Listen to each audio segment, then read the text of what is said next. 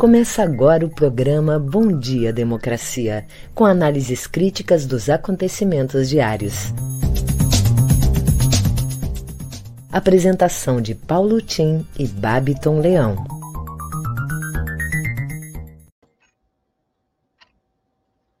Bom dia, democracia. Bom dia, democratas de todos os quadrantes do Brasil. Bom dia, internautas, telenautas. Bom dia, colegas de trabalho.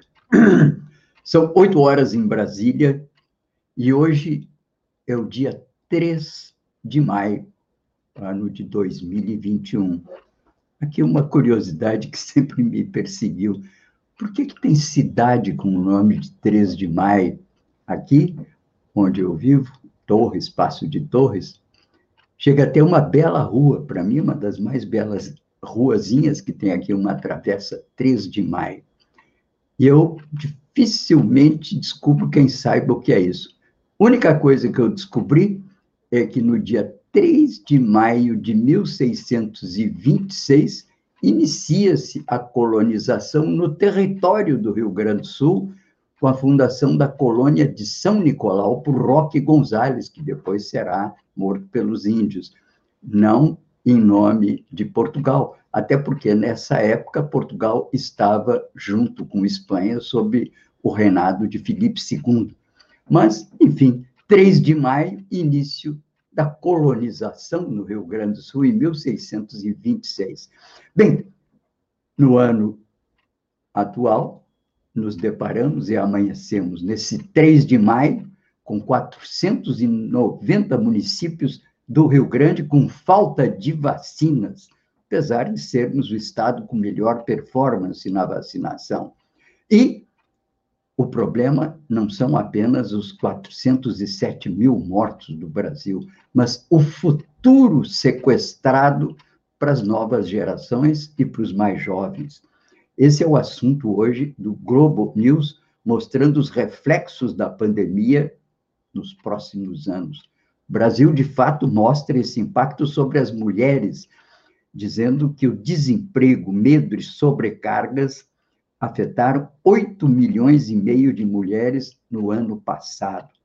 E um artigo de Gilmara Bueno, no Brasil de Fato, mostra que os impactos não são apenas físicos, e ela diz: trauma e luto coletivo, os impactos do Covid-19 sobre a saúde mental. Consultem, portanto, esse artigo muito interessante, mostrando que vamos, durante muitos anos ainda, vamos padecer das consequências do Covid-19. Bem, Estamos aqui abrindo o nosso programa Bom Dia Democracia, parceria do Comitê em Defesa da Democracia com o jornal Brasil de Fato, Rede Soberania, com apoio da Central Única dos Trabalhadores Rio Grande do Sul. Somos um contraponto à grande mídia corporativa na defesa da informação transparente. Por isso, saudamos hoje, neste dia 3 de maio, o Dia Mundial da Liberdade de Imprensa. Esse dia foi é, estabelecido pelas Nações Unidas há muitos anos e todos celebram, portanto, desde 93, Dia Mundial da Liberdade de Imprensa, insistindo sempre que a imprensa, por si só, ela não é no sentido estrito do termo livre. Ela pode ser tendenciosa, ela pode ser perniciosa, ela pode ser equivocada. Não se confunde exatamente com fake news. O fake news é uma mentira, uma mentira que não se baseia sobre fatos, mas é uma invenção.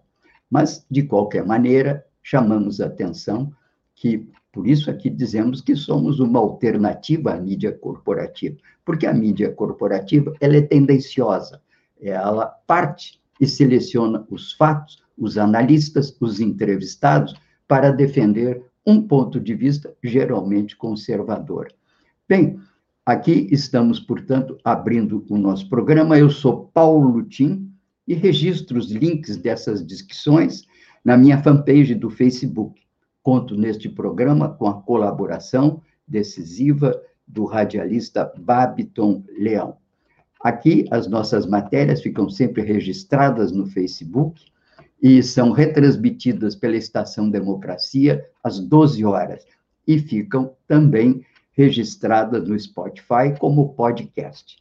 Vamos rapidamente às notícias internacionais e queria chamar a atenção que prossegue um grande debate mundial em torno do plano Biden, plano que aplica 6 trilhões de dólares para a recuperação da economia americana em três frentes. A pergunta que hoje ocupa várias lives, inclusive aqui eu deveria participar numa quinta-feira, organizada aqui pelo Renato de Oliveira, junto com o João Carlos Bruno Torres, sobre esse tema. A questão e a grande pergunta é: isso é uma pausa, uma trégua ao neoliberalismo ou é o enterro do neoliberalismo? Bem, vamos ver aqui as impressões do nosso, eh, as manchetes locais, o que dizem sobre o Brasil e sobre o Rio Grande do Sul com o Babiton, aí em Porto Alegre. Bom dia, Babiton. Bom dia, democracia. Bom dia, Paulo Tim. E bom dia para toda a nossa audiência. Trago agora, então, as principais manchetes do dia. No G1, o país registrou 1.210 mortes por coronavírus nas últimas 24 horas e totalizou 407.775 óbitos desde o início da pandemia. Oito capitais suspendem a aplicação da segunda dose da Coronavac por falta de estoque.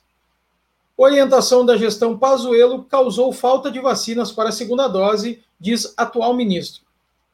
Caixa libera saques de auxílio emergencial para nascidos em fevereiro. CNN Brasil. Com aumento no preço da carne, brasileiro come mais ovo do que a média global. Cúpula da CPI da pandemia planeja depoimento longo para exaurir o Pazuello. Folha de São Paulo. Governos encomendam 11,6 bilhões de vacinas para 2021, o volume suficiente para todos os adultos morte por Covid no Brasil podiam ter sido evitadas, dizem Médicos Sem Fronteiras. Jornal do Comércio. Saúde recebe 4 milhões de vacina contra a Covid e Queiroga defende volta às aulas. Jornal Correio do Povo. Com 86 pessoas à espera por leito, Rio Grande do Sul registra a taxa de 82,5% de ocupação nas UTIs. Com atraso no envio, novos lotes de vacinas devem chegar no Rio Grande do Sul nesta segunda-feira. No programa de hoje teremos a participação da advogada e coordenadora da bancada do PT na Assembleia Legislativa, Mari Peruso, que vem conversar com a gente sobre o recurso das bancadas de oposição sobre votação da PEC. E o cientista político Benedito Tadeu César, que vai falar sobre o comentário de Bolsonaro na, na Exposebu dizendo que o terrorismo no campo pode chegar à cidade se não for combatido. E o embrólio na votação da PEC 280, que retira o plebiscito na Assembleia Legislativa do Rio Grande do Sul. Em seguida, eu volto com o boletim coronavírus com a situação aqui do Estado. É com você, Paulo Tim. Ok, Babton, obrigado. Ainda sobre o Dia Mundial da Liberdade de Imprensa, sempre bom a gente associar liberdade de imprensa com liberdade de expressão. E eu selecionei aqui um post do Pepe Escobar, jornalista brasileiro com trânsito internacional em várias agências, e ele cita o que, que é o significado profundo da liberdade de imprensa, que é a liberdade de expressão. Leia. Na velocidade da luz, o vírus do tecnofeudalismo está se metastasiando em uma variante ainda mais letal e selvagem de espelhos, onde a cultura do cancelamento é imposta pela Big Tech, e eu diria também a, a, a Big Pharma, o Big Business, a Big Mídia corporativa, né? Em espectro total, a ciência é rotineiramente baixada como fake news na mídia social e o cidadão médio é desconstruído ao nível da lobotomia, a paresia, ou parresia, traduzido pobremente como crítica sincera, uma palavra grega, é uma questão tremendamente séria. Por nada menos que mil anos, essa foi a definição de liberdade de expressão. Pepe Escobar fundamenta a sua exposição em dois filósofos. Foucault e Agamben. Enfim, com essa advertência né, de que devemos lutar, sim, pela liberdade de crítica e expressão. Uma sociedade sem liberdade crítica não tem liberdade de imprensa, fica refém. Bem, também chamo a atenção do que são, e antes, o Benedito já te passo, é que eu queria passar aqui um vídeo, porque eu queria chamar a atenção do que a mídia não coloca, do que a mídia não chama atenção hoje. Nada sobre 1 de maio, nada. Por exemplo, vamos ver o que, que a mídia não fala sobre o MST. Podemos ver?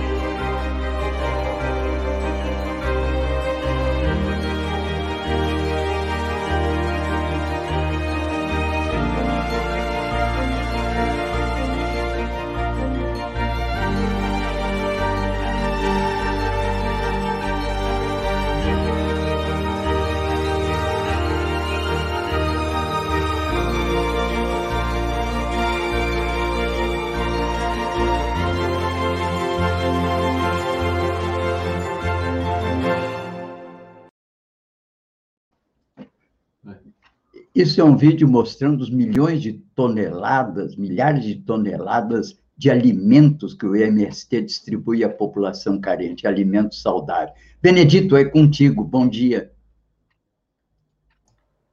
Bom dia, democracia. Bom dia, Paulo Tim, Babiton, Gilmar, ouvintes internautas.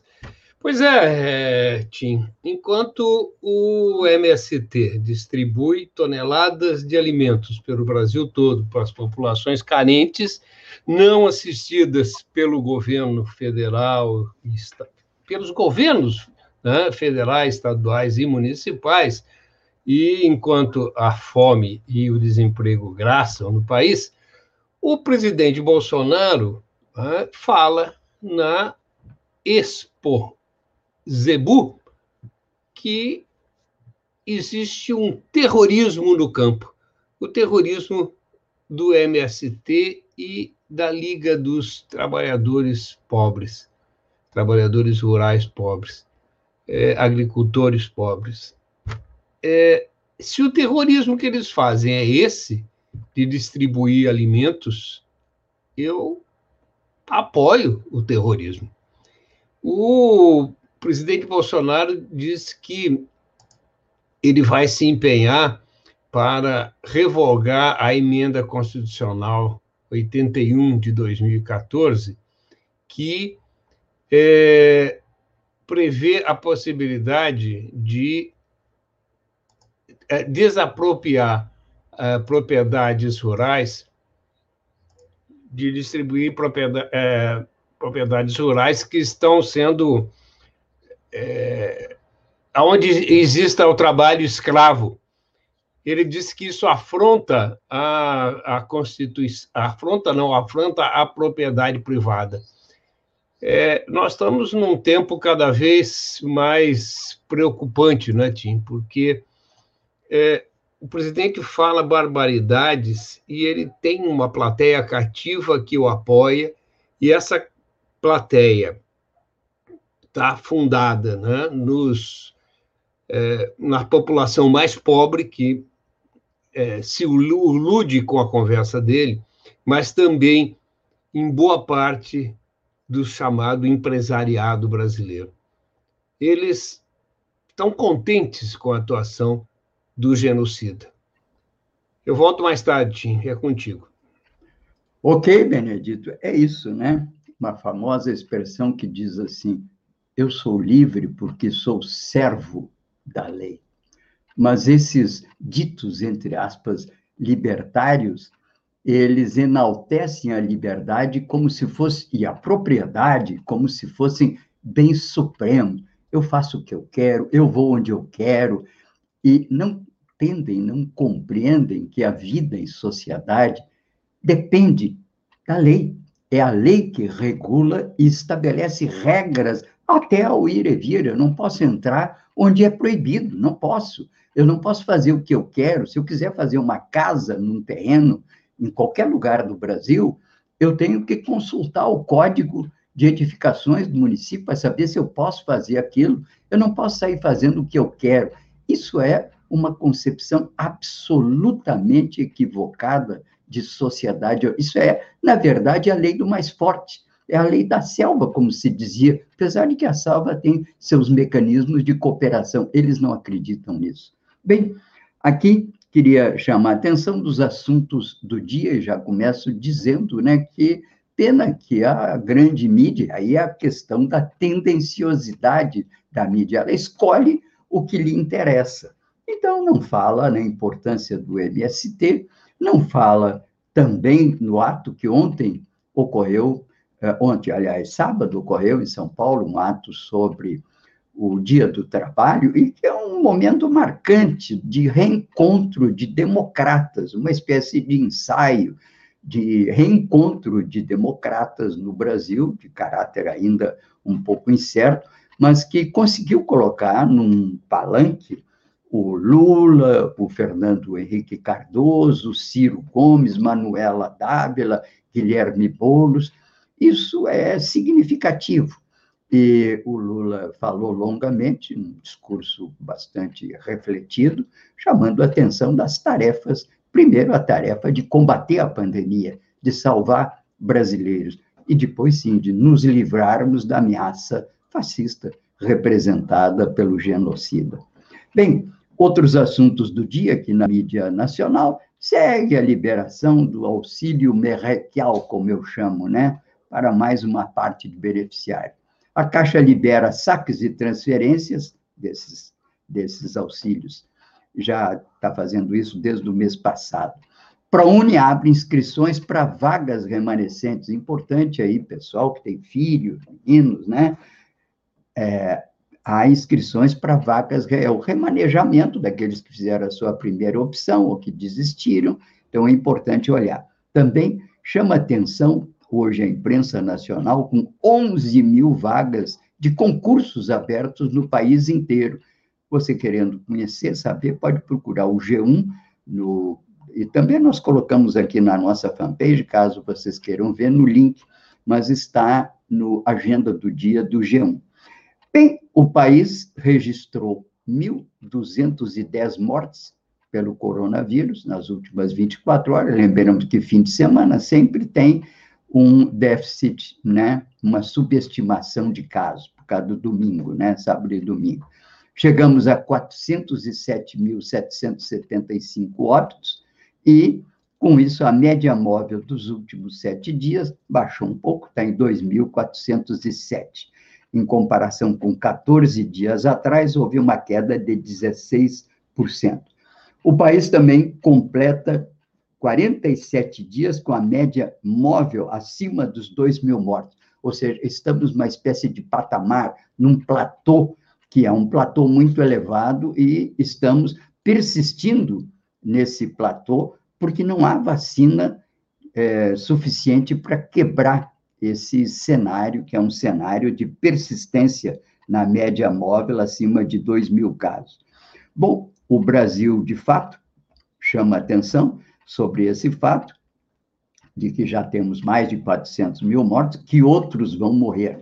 E aí chama a atenção que isso não são números, uma boa matéria do Brasil, de fato, que eu recomendo. São pessoas, são sonhos, amores, histórias que foram e seguem sendo interrompidas bruscamente pela irresponsabilidade de um governo que não providenciou, em primeiro lugar, um plano de enfrentamento frontal a epidemia quando ela apareceu. Não existe esse plano.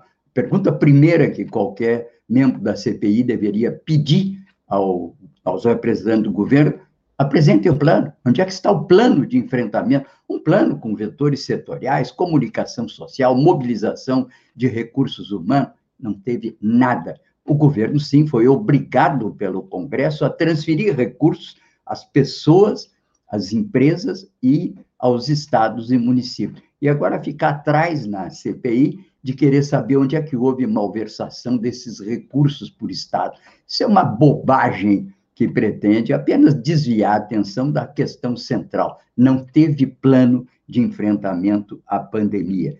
E, consequentemente, não tem vacina, porque ela não foi comprada na hora que deveria ter sido comprada. Bem, vamos aqui, são 8 horas e 20 minutos, vamos ver como é que está o coronavírus, Porto Alegre, Rio Grande do Sul. Babiton, diga aí.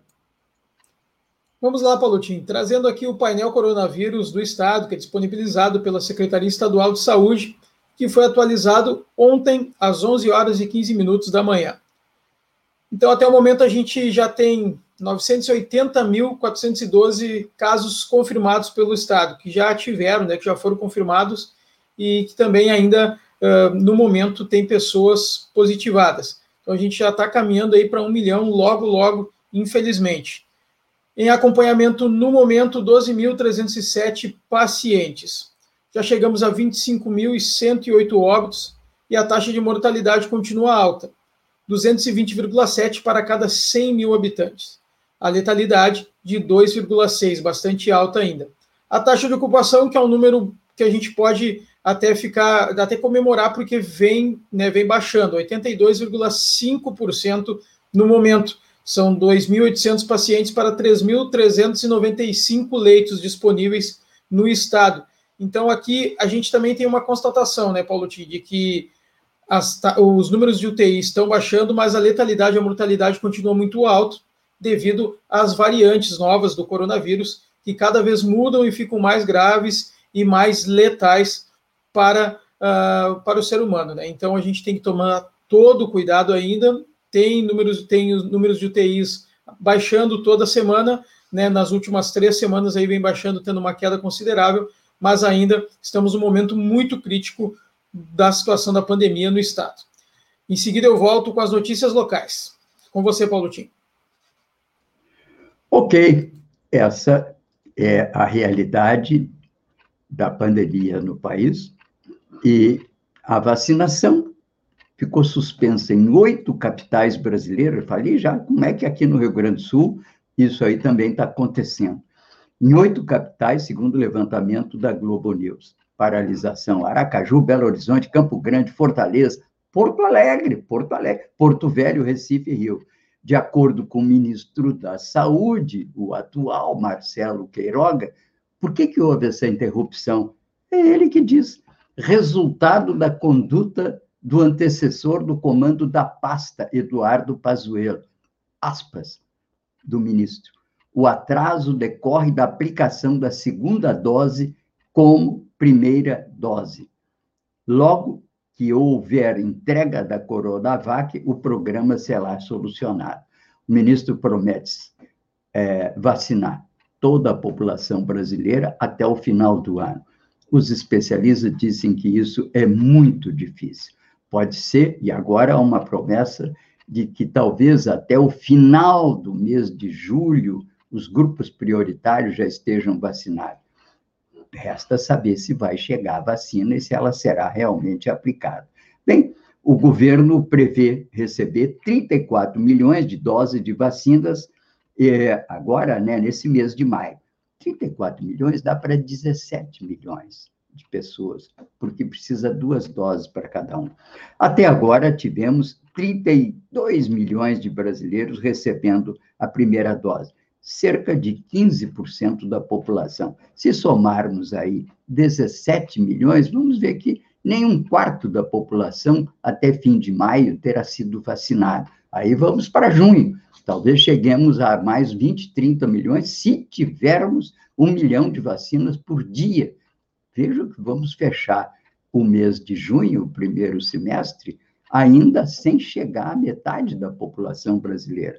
Portanto, essa muitas promessas, mas vamos ver o que, que a CPI vai nos dizer sobre isso, entende? Já que ela abre o seu debate, as suas perguntas, veja, perguntas, né? Nesse, nessa semana, na Agora, já na segunda-feira, o, vão falar o Nelson Tais, vai falar o Mandetta, e o Eduardo Pazuello, para preocupação do Planalto, das, do Exército e dos grupos conservadores bolsonaristas. Pazuello está sendo treinado, amestrado para se comportar. Imagine o que, que pode acontecer se esse general perde as estribeiras, não consegue responder, se nega, não sei. Algo me diz que pode acontecer uma coisa inédita no Brasil, porque a CPI tem poder de prender imediatamente por um ato de insubordinação ou de ofensa, caso o general Pazuello resolva afrontar a CPI.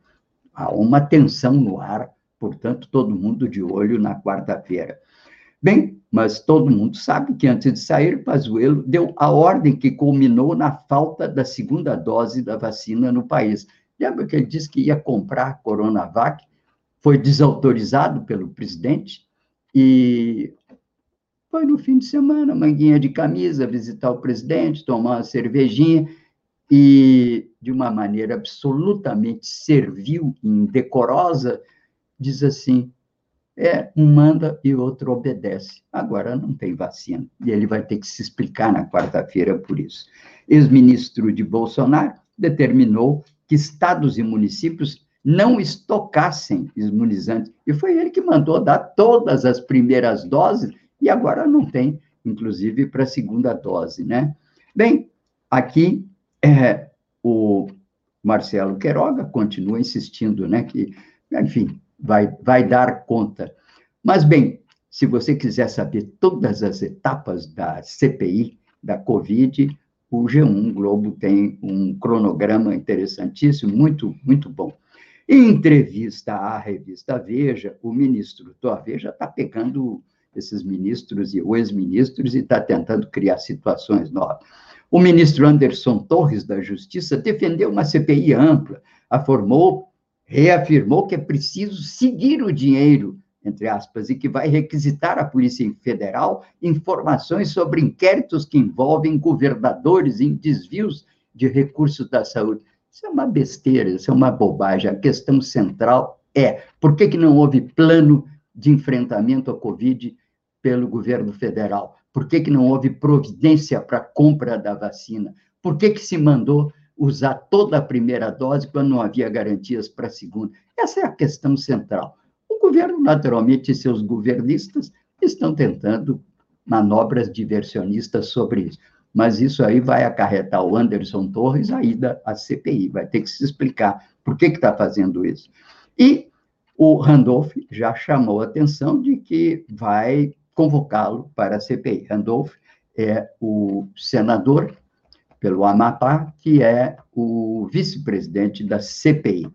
Enquanto isso, seguem as manifestações do presidente da Câmara, Arthur Lira, que promete colocar as reformas em curso e em votação, a administrativa e a reforma tributária. A administrativa é uma manobra com o objetivo, ou com a tentativa, o discurso, a justificativa de reduzir eh, custos de governo. Vão cortar direitos, que é a grande preocupação desse governo, é cortar direitos, para que sobre mais dinheiro, sim, para pagar juros da dívida. Aliás, o Copom deve se reunir essa semana e vai passar os juros para 3,5%, porque que tem inflação. Inflação tem, mas o diagnóstico do Banco Central está errado. Não é inflação derivada de uma expansão de demanda global. Estamos em plena recessão, entende? As pessoas estão desempregadas, empresas, inclusive, com parada. Metade das montadoras de carro estão paradas. O que está acontecendo são cortes em determinados segmentos da indústria e do aparelho produtivo, que foi a consequência da recessão. O Banco Central está errado no seu diagnóstico, não vai ter consequência nenhuma, a não ser aumentar novamente não é a felicidade de financistas com o aumento da taxa de juros.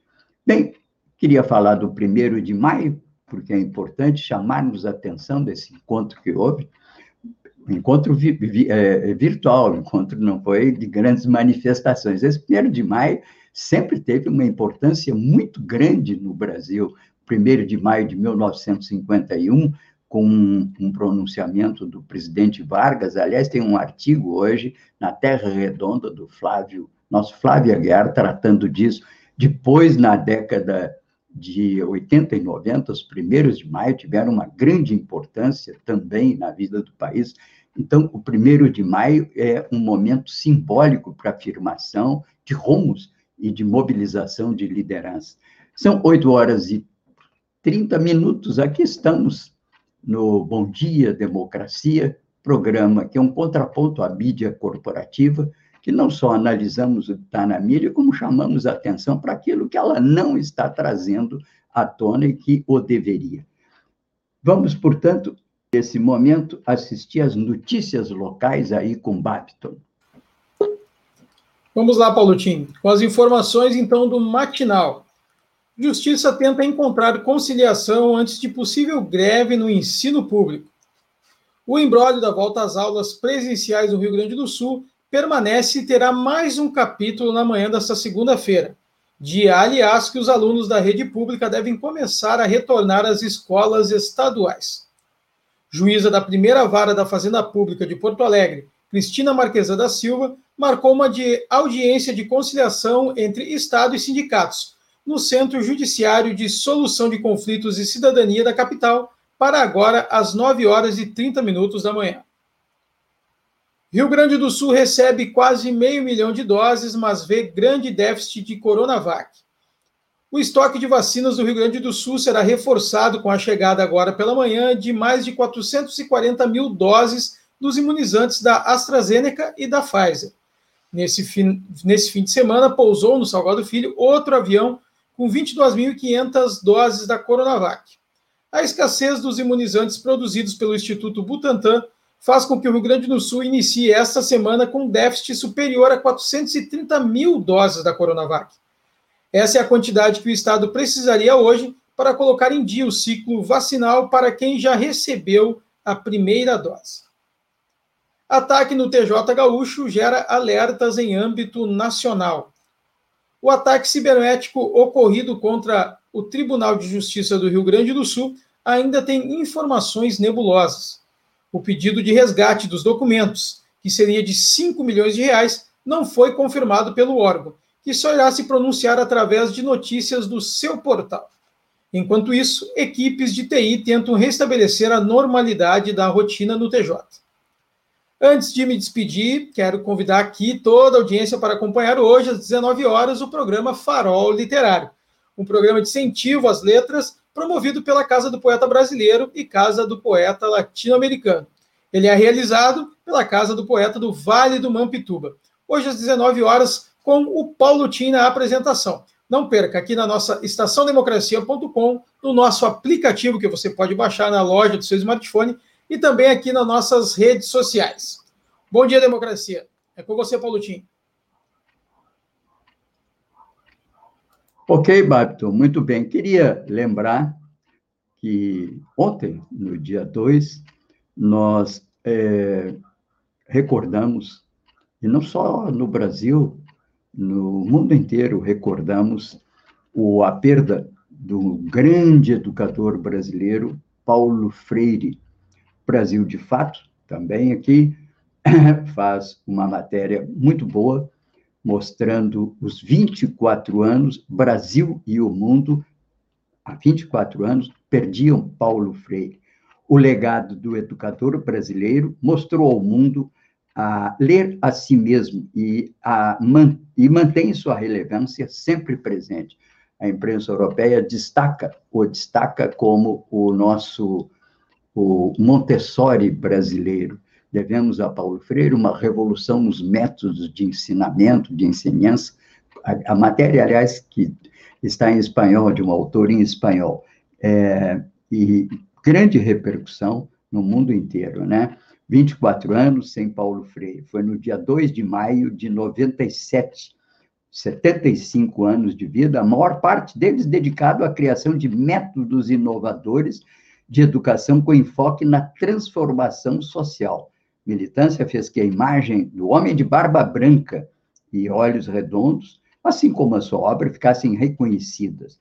Brasileiro homenageado certamente um dos maiores brasileiros homenageados da história, autor de quase é autor de 40 obras e ganhador de dezenas de títulos de doutor honoris causa em universidades europeias e americanas. Em 86 recebeu o prêmio UNESCO Educação para a Paz. Nossa homenagem a Paulo Freire, esse grande educador brasileiro, um ícone de todos aqueles que lutam por uma sociedade mais justa, consciente de si própria e capaz de assumir o seu próprio destino com consciência. Bem, aqui volto ao primeiro de maio, porque acho que é importante que se tenha uma. É, que se marque bem o significado desse encontro ontem, né, no, no foi dia primeiro, perdão, foi no sábado, que foi um encontro virtual, eh, juntando todos aqueles que hoje se unem para criar uma alternativa para o país. Então, chamo e destaco, né, uma matéria de Flávio Aguiar, por Getúlio Vargas, discurso do 1 de maio de 51, mostrando a importância do 1 de maio, né? E na Terra Redonda, Jorge Luiz Souto Maior destaca também uma matéria sobre o 1 de maio, chamando a atenção que é preciso fazer um enfrentamento com relação a demandas emergenciais. Os trabalhadores e trabalhadoras no Brasil não estão mais apenas perdendo direito, estão perdendo a vida. O ex-presidente Lula falou na ocasião e chamou atenção, dizendo que o país está sendo devastado pelo ódio e incompetência. E esse evento virtual que também está aqui destacado numa matéria da Brasil de Fato, mostra o, e chama atenção para as várias posições eh, trazidas desse encontro de virtual que houve no primeiro de maio, né? Bem, são oito horas e 37. 37 minutos já, né? E eu vou então chamar a Mari Perusso para que escutemos a Mari. Bom dia, Mari e ela sempre nos traz as notícias da Assembleia Legislativa. Bom dia, Tim, bom dia, Babiton, bom dia quem me ouve. Eu estou com problema de é, conexão, então vou ficar só com a voz ligada. Eu trago hoje uma, uma questão bem importante, que nós estamos na luta pela derrota da PEC 280, que é a PEC que extingue a possibilidade de plebiscito é, para venda, alienação das empresas Corsã, Banrisul e Procerx. A sessão é, aconteceu dia 27 de maio e nós estamos questionando desde aquele dia o resultado da sessão. A sessão aconteceu dia 27, proclamado 33 votos favoráveis, 19 contras, 33 votos é o mínimo para aprovar uma emenda à Constituição. Ocorre que o deputado Burman imediatamente contestou um voto, que foi do deputado Neril Carteiro, que pós a proclamação da, da votação, pediu a palavra e disse: embora não altere o resultado desta votação, eu voto sim. Ele não tinha votado. Então, nós estamos é, requerendo que o resultado da PEC seja, da votação do dia 27, 32 a 19 votos. Não aprovada a PEC. Ocorreram é, várias é, questões no dia. É, o PTB argumentou que seu deputado Dirceu Franciscon estava com o voto errado no painel, sim, e que é, não, e ele tinha votado sim. E essas questões foram resolvidas resolvidas pós-sessão. A legislativa e o presidente da casa anunciaram pós-sessões um novo resultado. É, 33 votos a 18, computando o voto errado como errado do deputado Dirceu Francisco. O regimento interno da casa é muito claro, no seu artigo 140, que nada pode ser alterado, nenhuma votação, depois de anunciado o seu resultado. Nós, a bancada do PDT, do PSOL e do PT, é, pediram todos os documentos comprobatórios da sessão, recebemos, e no, na sexta-feira, em torno das 22h30 horas, foi protocolado via processo eletrônico da Assembleia o recurso que pede a exclusão deste voto do Neri Carteiro e que seja proclamado o resultado de 32 a 19. Em hipótese alguma, a mudança do sentido do voto do deputado é, Dirceu Francisco. Também pedimos a suspensão da contagem de interstício das três sessões para a votação da segunda é, momento de votação da PEC. Então, tinha, era isso, uma semana muito labutada, vai ser na casa a partir de hoje, é, porque nós estamos a pleno é, vapor, né, e na luta com a FETRAF, com o Sindiágua, com todos os sindicatos, três bancadas de oposição, fazendo que se garanta né, o resultado da votação. 32 votos favoráveis à PEC, 19 contrários, logo a PEC, no nosso entender, no dia 27, não foi aprovada. A semana promete. Muito bem. Muito obrigado. A cada dia, não é, doutora Mari? Cada dia com a sua agonia, né? Mas Isso! Como, né? como falou Lula nesse encontro virtual do primeiro de maio, né? Sabemos o tamanho do desafio do nosso país. Ele está sendo devastado pelo governo do ódio e da incompetência, mas sabemos também da nossa força. Não é? é verdade, então. Exatamente. Agora já estamos para derrotar essa PEC. É preciso que Exatamente. todos os cidadãos e cidadãs gaúchas entendam esse processo, esse momento. Muito obrigado, Mari. Até semana que vem. Sempre grato pela tua presença conosco aqui. Aproveitando Obrigada. ainda sobre esses é, pronunciamentos, né, Guilherme Boulos, presente ao encontro, chamou a atenção que o desgoverno de Bolsonaro não salvou vidas nem emprego, Hoje é o momento da gente lembrar que não é só o vírus que mata, o corte do auxílio emergencial mata, o corte de recursos para o SUS mata, a fome mata. Luciana Santos, presidente do PCdoB, destacou, presente ao encontro, esse é um dia de conquistas, mas também de lutas. Estamos mais do que nunca decididos a lutar pela vida, desmascarar e isolar um presidente da República que não tem o mínimo compromisso com o povo brasileiro os trabalhadores, no primeiro de maio, se levantam.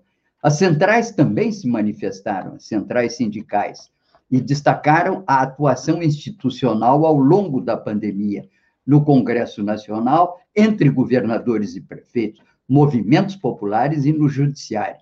Em meio à crise, as centrais disseram: as entidades optaram por buscar um caminho de resistência e propôs a defesa da vida, da renda básica, do salário, do emprego, da vacina para todos e por democracia.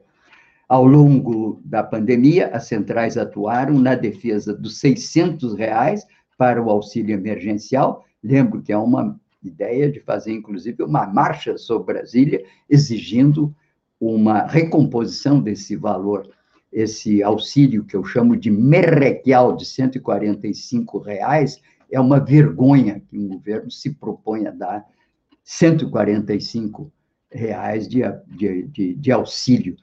Enfim, as centrais também vão publicar a Agenda Legislativa 2021 com informações sobre projetos-chave importantes para os trabalhadores, como reforma tributária solidária, que é um projeto de reforma feita por entidades sindicais e que visa, assim, melhorar a questão tributária no Brasil, mas com melhoria da distribuição de renda, com menor carga para os segmentos é, menos privilegiados da população. Nós sabemos que hoje, como a maior parte dos tributos recai sobre impostos indiretos, e quem paga impostos indiretos são os consumidores são os trabalhadores, são os assalariados. Então, eles acabam financiando os, os gastos de governos pelo país inteiro, do setor público. Bem, como diz as centrais, tem gente com fome e temos que trabalhar e resistir. São oito horas e 45 minutos já? tempo passa aqui e a gente não sente. Mas eu vou chamar o Benedito para que ele continue com as suas impressões dessa semana que abre, esse mês que abre, não é, Benedito? Então, vamos lá, Benedito, com a palavra. Olha, Tim, primeira coisa é na Assembleia Legislativa, né? essa PEC 280, que, além de provocar, né, se for aprovada, uma alteração na Constituição, né, retirando o direito da população de opinar sobre a oportunidade ou não de se privatizar empresas públicas, né, principalmente a Corsan, o Banrisul e outras, ela também é, agora se revela uma, uma manobra né, da presidência da Casa, é, computando votos que foram consignados de forma errônea ou mal intencionados. Né? Vamos ver o desdobramento disso. Acaba sendo tudo judicializado e a justiça, então, acaba meio que se transformando no Brasil num poder moderador, né? coisa que não é previsto na Constituição. Depois disso, né, ao, ao, além disso, a gente tem uma pandemia. Né? Agora já se fazem cálculos de 500 mil mortes até julho, né? dizem que os pessimistas pensam em julho e os otimistas em agosto. É, o que nós podemos esperar né, é que, pelo menos, as oposições se entendam, consigam né, essa, essa participação ontem de Lula, Bolos e outros no primeiro de maio, inclusive com Ciro, né, é muito importante para que a gente dê um passo no sentido de, do entendimento entre os setores de oposição, sem uma constituição de uma grande frente democrática, dificilmente a gente alterará os rumos desse governo. Eu não acredito, sinceramente, que prosperem né, os esforços pelo impeachment, porque o vice-presidente não existe impeachment sem combinar com o vice, né? E o vice-presidente da República e o, todo o seu entorno ali nas Forças Armadas, os generais de pijama e os também de farda, não são loucos o suficiente para sair do bem bom que eles estão né, e assumir o caos que se transformou o Brasil. Isso é coisa para gente que tem é, é, compromisso com a pátria e com a população, ou seja, isso é coisa para as oposições, para Bolos, para Lula, para o Ciro, né, que tem um projeto nacional e que tem uma visão social. É, vamos ver se prosperam isso, de fato, pode se tornar uma luz no fim do túnel. Vamos lá, Tim. Ok, é, temos esperanças de somar esforços, né? E lembrando, né, sim, é, um grande autor, Clausewitz, dizia que a guerra é a continuação da política por outros meios, né? E na guerra, todos aqueles que estudam as formas de enfrentamento em combate, isso vem desde lá da arte da guerra do Sun Tzu, né, Benedito? A gente sabe que ele escreveu a arte da guerra, né? A arte da guerra você vai aos poucos, né? Você vai olhando o terreno, conhecendo o inimigo. A primeira regra da guerra é conhecer as suas próprias forças, dizia o Sun Tzu. A segunda é conhecer as forças do inimigo. E aí tá também conhecer o terreno do inimigo. E nunca entrar numa guerra sem ter uma boa avaliação de força. E aí estabelecer as táticas, né, que são as movimentações da tropa na, no campo, no cenário de guerra, até que se trava o enfrentamento, né? E tem que ter, então, uma perspectiva estratégica global. Bom, se a guerra é a continuação da política por outros meios, a política também tem, de certa maneira, e se guia pelas regras da guerra.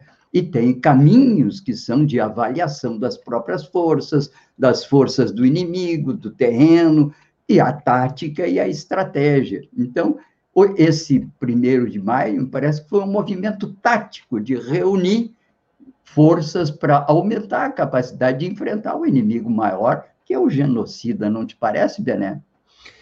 Sim, eu acho que sim, né? Quer dizer, há, há ensaios né, de se constituir aí uma mesa de negociação, de conversa, né, de entendimento entre o, as oposições. Né? Até agora, isso não, não vinha prosperando, cada um deles vinha falando individualmente né? e vinha falando, como aconteceu ontem, em eventos públicos. Né? Quer dizer, é, eu acho que se deu um passo importante ontem. Agora, esse, esse passo precisa ser consolidado. Né? Eu entendo que, que é importante que se é, é, é, é instale oficialmente essa mesa de, de conversas, né? É, e de articulação de, de movimentos táticos, né, Tim? Em conjunto. Tá? Uhum. Sem tá? dúvida. Muito bem. Se ficar disputando quem vai ser o general, né, é. aí, é. aí a gente vai perder a guerra. Né? Não tem jeito. O, eu queria chamar a atenção uma coisa que é importante, né? O Brasil é um, é um país muito, muito sensível à cultura, à música. E, e eu estava lembrando aqui, Benedito, que a década de 20, começando pela Semana de Arte Moderna em 20, né? E depois a sequência de mobilizações em torno da Semana de Arte Moderna. Teve um papel muito grande na Revolução de 30, depois, nos anos que nós vivemos, nos anos que foram os anos da, da ditadura, a cultura teve um papel muito importante. Eu me lembro dos festivais de música popular de 67, 68, deram um salto muito grande na mobilização popular que desmoralizou o regime militar.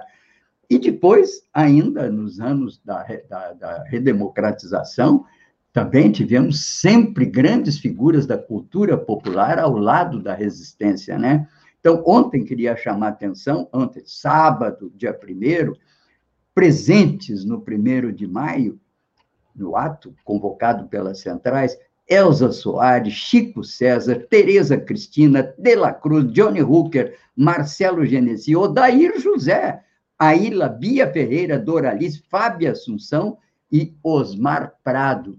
Vamos mobilizar o pessoal da música popular, da cultura, do teatro, porque precisamos dos nossos artistas para que ajudem a movimentar, circular essas nossas ideias nas grandes massas populares brasileiras. Está de acordo, Sim. Sim, Sim, completamente. Entende? Eu vou aproveitar e fazer uma provocação aqui. Né? Tu listaste vários movimentos, a começar da Semana de Arte Moderna de 1922, que ela, né, 1922 foi o centenário, o primeiro centenário da independência, né? O ano que vem nós teremos o segundo centenário da independência. Não estou vendo nenhuma movimentação para isso. Mas eu quero lembrar o seguinte, que também do desdobramento desses movimentos surgiu o regionalismo, né? tanto é, é, é, é, principalmente literário, mas também musical e outras manifestações. E aqui no Rio Grande do Sul nós temos um movimento nacionalista, é, é, regionalista, que surgiu também né, nesse nesse bojo, né, e que em grande parte agora se transformou num momento num movimento conservador. Né? Ele não era um movimento conservador. Então eu quero fazer uma provocação aqui. Quem sabe os autênticos regionalistas, né, que se transformaram em tradicionalistas, veja a contradição, né, é, é, recuperam suas origens e a gente é, é, é, é parte, e eles partem né, para engajar, para se engajar nesse grande movimento de resistência. O, o, Benedito, eu acho que pensamos telepaticamente. Aliás, ontem você me ligou, não conseguimos falar, eu retornei. Mas ontem mesmo eu encomendei aqui para um grande amigo nosso, músico, aliás, meu instru instrutor de canto, né? Que é o Celso Jardim. Eu pedi para ele fazer uma seleção e ele prometeu me entregar isso na quarta-feira, uma seleção das músicas da resistência depois das Califórnias e que projetou muito Noel Guarani. Então, a partir já da, da quinta-feira ou sexta, já às sete horas da manhã, na nossa horário das músicas regionais rio-grandenses, já vamos chamar a atenção que foram os grandes vencedores das Califórnias e outras músicas importantes junto com Noel Guarani, que marcam essa resistência, que eu diria, nativista. Ela é regionalista, mas que tem um sentido, inclusive, de alcance libertário, né? Muito boa lembrança. Bom, estamos no fim do programa. Alguma coisa mais, Bené? Não, acho que hoje é isso, né? Tá bom. Tá já, temos, já temos é, sofrimento demais, né? Agora, agora, quem então, sabe, o alento aí com as músicas do Noel Guarani, da, das Califórnias, da canção. Né? É, exatamente. Bem, é, queria lembrar que estamos nos aproximando, dia 5 é o Dia Internacional da Língua Portuguesa. Os, os portugueses mais a celebram no dia 10 de junho, que é o dia para eles da língua com Camões. Mas o Museu da Língua Portuguesa de São Paulo vai fazer uma série de atividades para celebrar esse momento. E de hoje até sete, inclusive com transmissões ao vivo e exibição de vídeos, vai lembrar a data e trazer, nos trazer uma série de entretenimentos educativos, né, para essa, para esse fato. Recomendo, portanto, consultem o Museu da Língua Portuguesa porque é importante essa matéria e essas questões. Bem, aqui nós vamos nos aproximando do nosso horário derradeiro, mas tem uma semana inteira, né? Porque hoje é recém segunda-feira, 3 de maio, né? E queria lembrar, agradecer aqui a todos os que participaram aqui conosco hoje, começando pela doutora Mari Peruso, que toda segunda-feira nos traz aqui uma avaliação e uma prospecção do que está em debate lá na Assembleia Legislativa, né? Mas agradecer também ao Bené, Benedito Tadeu César, nosso cientista político, comentarista de política, os meus colegas aqui de trabalho, que cedinho já pegam no pesado aí, entende? E é o Babiton, radialista Babiton Leão, e o Gilmar, que é o responsável pela qualidade de som e imagem. Todo dia ele me dá uma caprichada aqui, para um pouco a barba para ver se, se eu disfarço um pouco e não assusto tanto os nossos teleinternautas, né? Mas é com isso nós vamos tocando adiante, chamando sempre a atenção de questões aqui importantes né, para o nosso Rio Grande do Sul. Os camponeses aqui iniciam a colheita das sementes de milho crioulo da safra 2021 no Rio Grande do Sul, matéria que é destacada também pelo Brasil de Fato e um artigo tratando do Dia Nacional da Memória Camponesa, que foi marcada por ações de solidariedade desde 10 anos, desde a partida física de Derli Casale e Maria Isabel. Também no Brasil, de fato, uma excelente matéria, destacando essa matéria, né? Bem, justiça já apareceu, acho que é importante saber que determina a justiça audiência de mediação sobre aulas presenciais está marcada para ocorrer nessa segunda-feira, hoje, às nove e meia, daqui a pouco. Brasil de Frato traz a matéria, já foi destacada aqui nas manchetes pelo BAP. Bom, para encerrar o dia de hoje, agradecendo a todos os que aqui participaram, vamos escutar o nosso vídeo de cuidados com a pandemia. O vírus não tem ideologia, o vírus não tem religião. Ele simplesmente segue seu caminho implacável, sem descanso. Para vencê-lo, precisamos esquecer nossas diferenças e saber que as nossas armas são a ciência, a informação e as nossas atitudes. Estamos numa guerra e, querendo ou não, somos todos soldados. Em nome de todos que você ama, faça a sua parte.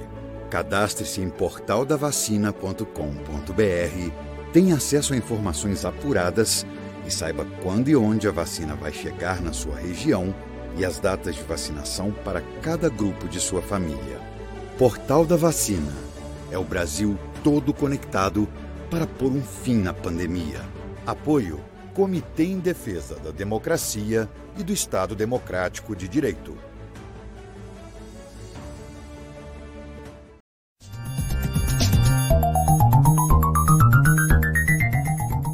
Este foi o programa Bom Dia Democracia. Nos encontramos amanhã às 8 horas.